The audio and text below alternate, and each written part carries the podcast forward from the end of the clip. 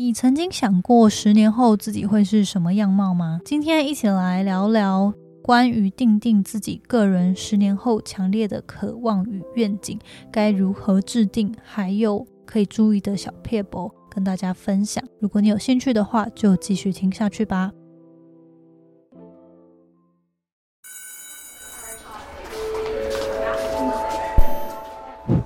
Hello Hello，我是 Janet。你的人生还没有下课，因为我将在这里跟你分享那些学校没教的事。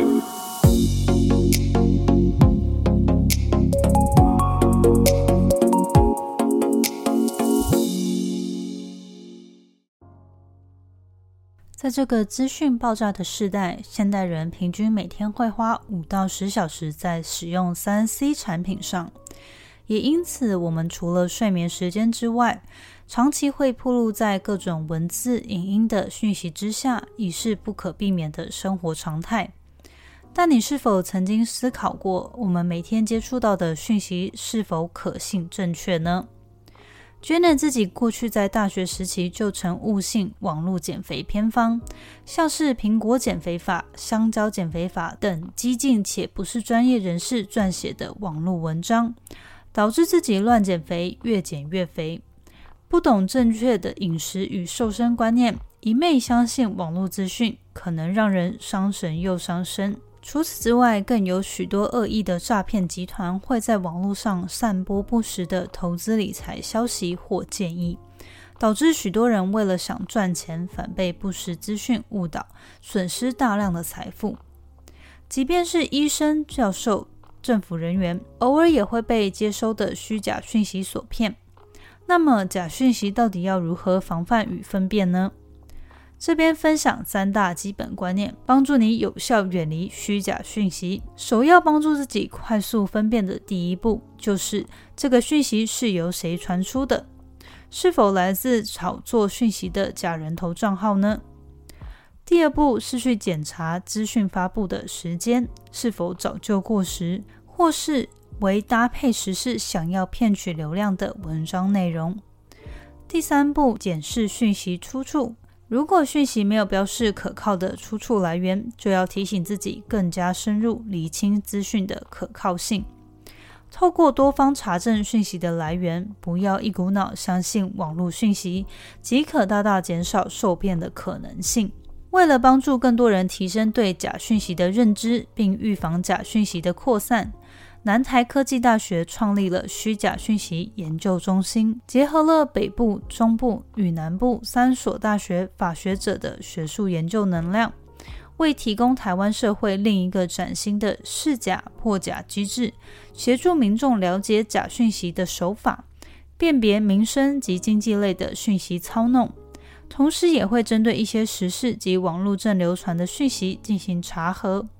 帮助民众识别讯息真假，并从事下列主要任务：一、虚假讯息国内外相关政策、立法与司法判决之比较与研究；二、举办学术座谈会、研讨会等，探讨各种重要的虚假讯息课题；三、针对各种虚假讯息提出分析与破解，并迅速向大众澄清。更多虚假讯息中心相关资源，欢迎大家到资讯栏查看哦。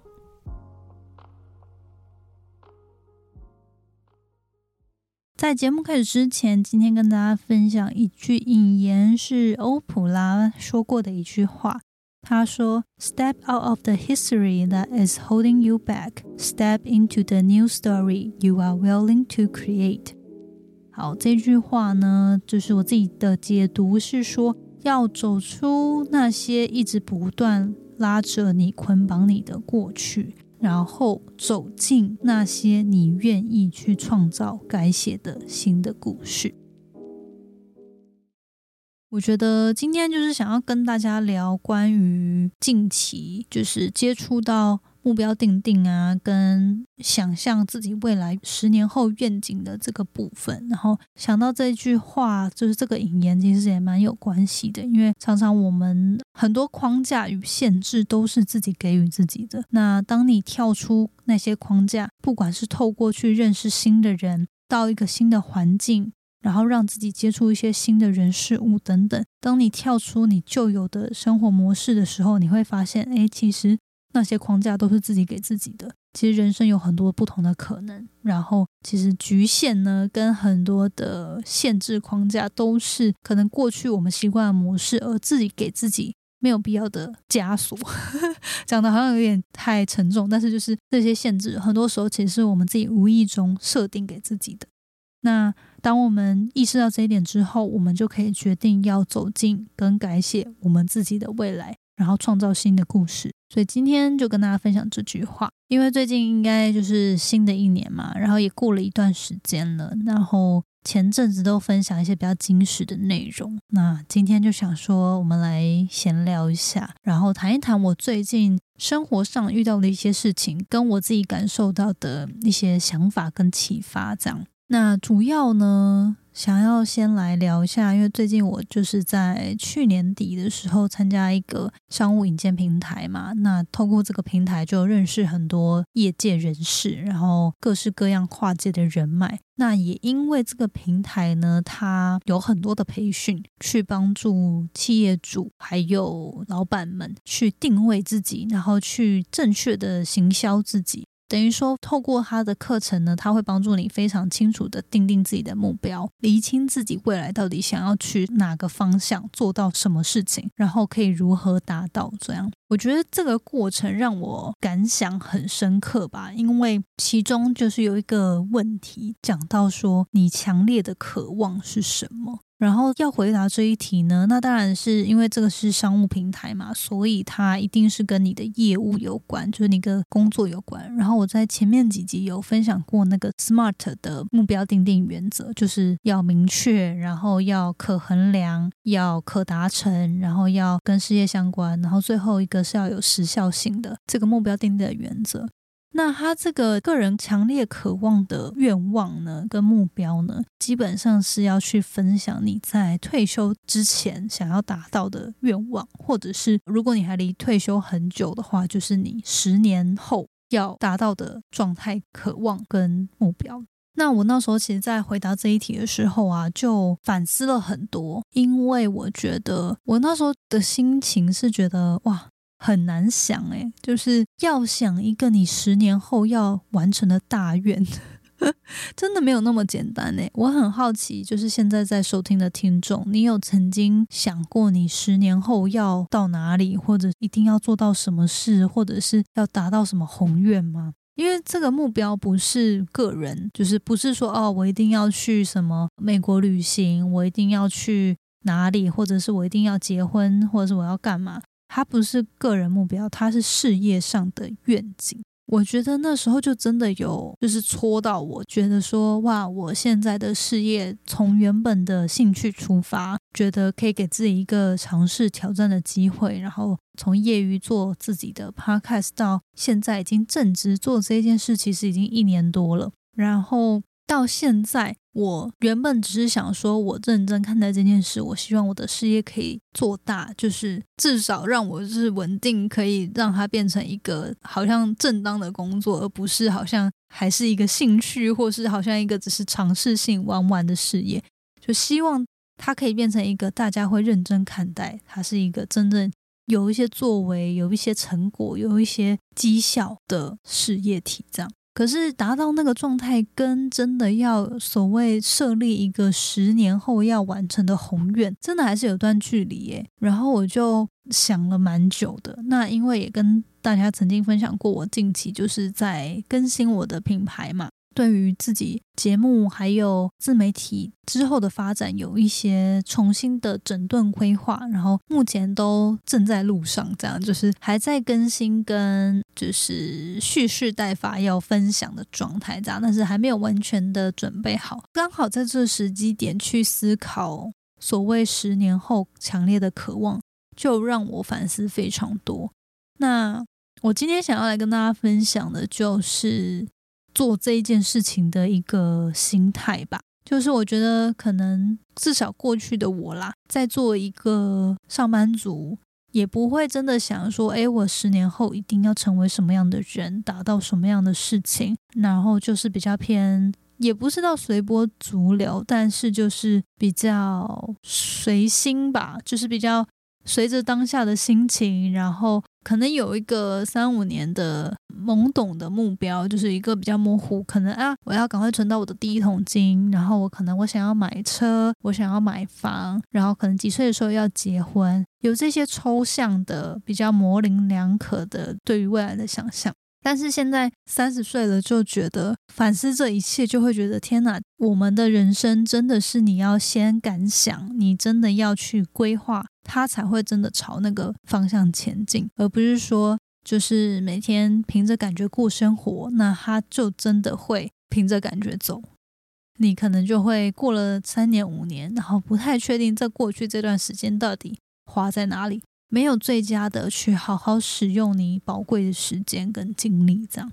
所以我觉得今天就是其实也没有特别真的想要告诉大家什么方法，可是就是想要告诉大家这个心情吧，就是是不是大家找个时间去反思一下，哎，你这个人生，好讲这个人生可能有点大，但是就是说你十年后想要成为什么样的样貌？那虽然我常常都跟大家讲说目标。定十年有时候真的太远了，就是毕竟可能时代的更替啊，然后科技啊，跟整个世代潮流都会在这十年有很多的变迁。那你可能很难真的说啊，我一定要在十年后做到什么，或者是说进到什么领域，然后达到什么样的事情。但是我我觉得还蛮鼓励大家可以去思考，十年后到底想要成为什么样的人。然后再做什么样的事情，过什么样的生活？因为那样的感觉，其实不管科技再怎么变，或者是说整个世代潮流的转变，其实是不会影响你想要过那种生活或成为那样人的那种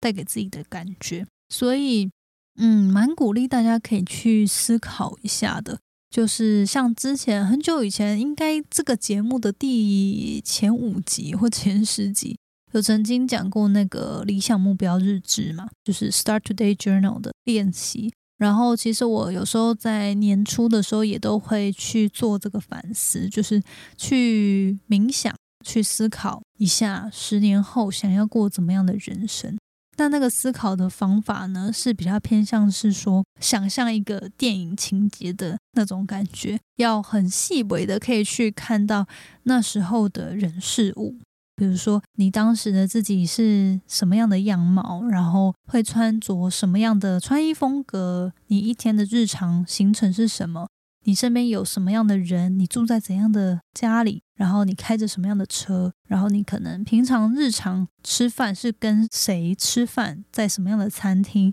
然后你的消费习惯等等，就是是要如同电影一般的清晰的去体验那种感觉。然后就可以去把它写下来，描述一下十年之后你会过什么样的生活，然后像刚刚的那些细节这样。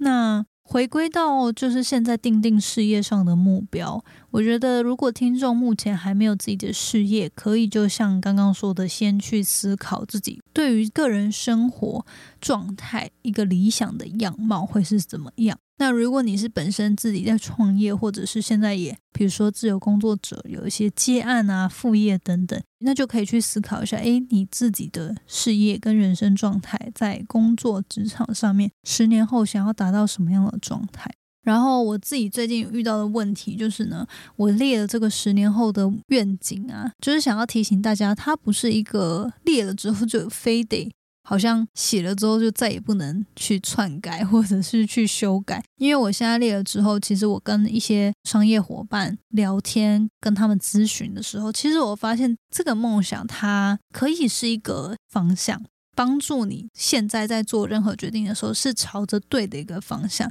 但它的细节其实是可以微调的，然后它实际上到底要怎么执行，也会因为你每一年每个月的成长跟转变跟调整。这个长期的愿景是可以去修正的、去微调，然后去优化的。所以我觉得，就是大家也不用压力太大，就可以先 好好的去做这个梦，然后去想象说，哎，十年后如果真的可以的话，你会想要完成什么样的愿景，然后想要达到什么样的目标跟状态。那随着你每一年的成长跟每一年的历练，这个愿景它可能都会改变，因为你可能原本现在想象说十年后想要生三个小孩，然后比如说搬去美国，然后住在哪个地方，但是这一两年你会发现哦，不管是因为疫情啊，还是工作条件啊，还是等等等，你可能会发现说哦，其实呃我根本不喜欢小孩，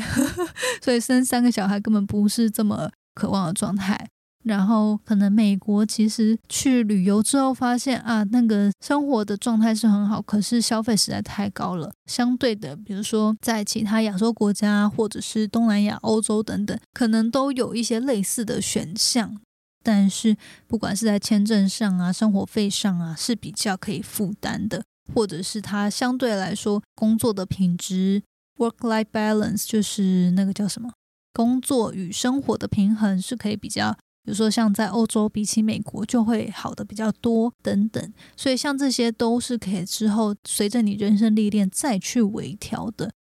今天就是想跟大家分享关于去思考自己十年后到底想要成为什么样貌，有什么样的愿景，甚至是如果你现在其实是有自己事业的人，你可能常常都在思考这件事。那你真的有去列下这个愿景是符合 SMART 原则的吗？因为有时候我们的目标，像我刚开始列的时候，可能就是我希望达到营业额是多少钱的一个事业体，然后做什么事。可是这样子就其实很不清不楚。然后虽然说它有一个营业额，但是这个营业额是怎么推敲出来的？它到底是否可以达成？然后你到底要如何达成？其实这些都是需要明确列下来的，这样你才有办法真的往这个目标跟这些做法前进，而不是就是乱枪打鸟，或者是凭空想象，觉得啊，反正这个愿景就是十年后嘛，我就随便猜一个数字，或是我就随便推敲一下，这样。可能不过度的不切实际，那反而会让自己在这条路上非常的辛苦。然后这个目标其实没有实际上鼓励自己的效用。最后跟大家分享，其实我近期跟一些商务伙伴讨论之后呢，我就发现，诶，透过定定这个十年目标，它是真的。比如说，你现在的状态就去推敲十年后可能的成长跟可达成的一些目标的时候，其实会给自己一个很大的动力跟底气，就会很知道说，哎，我相信我现在走在这条路上，只要我持续依照我现在学习到正确的方法，然后透过系统跟组建团队，跟不断的执行、拓展业务等等。那只要在这个对的方向持续前进，我就可以稳扎稳打的迈向十年后的那个目标。所以我觉得这件事是我在目标定定上有一个很大的启发吧。当你在推敲说这个目标到底是怎么计算出来的，那这个东西的计算过程，一旦是透过现在的实际的数字去推敲的时候，它可以帮助这个目标带来非常大的底气跟动力。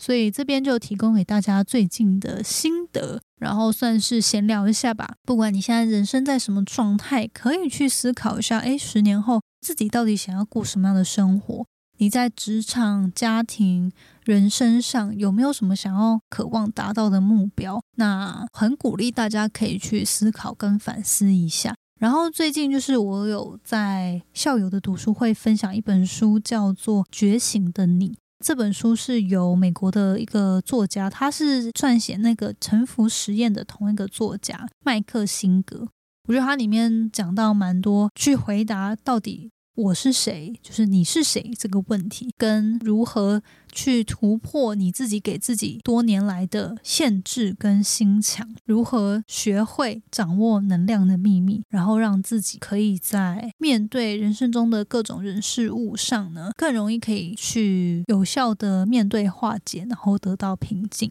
那最后，他也有讲到很多是关于如何真正的活出生命。然后，我觉得这一章节对我来说就非常有感，去反思说，其实我们每个人的人生都是时间很有限的，我们最宝贵的资源就是我们在这个世界上的时间嘛。可是，我们常常会在追逐目标的过程中忘记了这一点，反而错失了很多宝贵的回忆或者是人生体验。这样。所以还蛮推荐大家去看这本书的。然后我觉得这本书算是蛮疗愈，而且虽然说它是跟身心灵的灵性成长有关，可是它是非常接地而且好读的书。就是在很多概念的解释上也会举例啊，跟实际的有一些故事的分享，所以还蛮推荐大家可以去看这本书，叫做《觉醒的你》，然后也花点时间去思考一下关于自己十年后强烈的渴望，想要达到的愿景。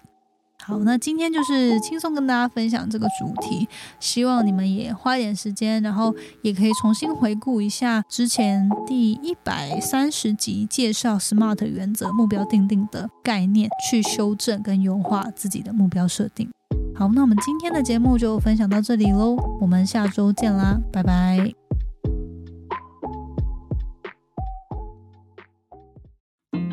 谢你今天的收听。如果喜欢今天的节目，欢迎你到 Apple Podcast 帮我打五颗星给予鼓励。希望收到我更多的分享，你可以在 IG 上搜寻 Janet Lin，我的账号是底线 J A N E T 点 L I N 底线。所有的详情都可以在资讯栏中找到哦。那我们下次见喽，拜拜。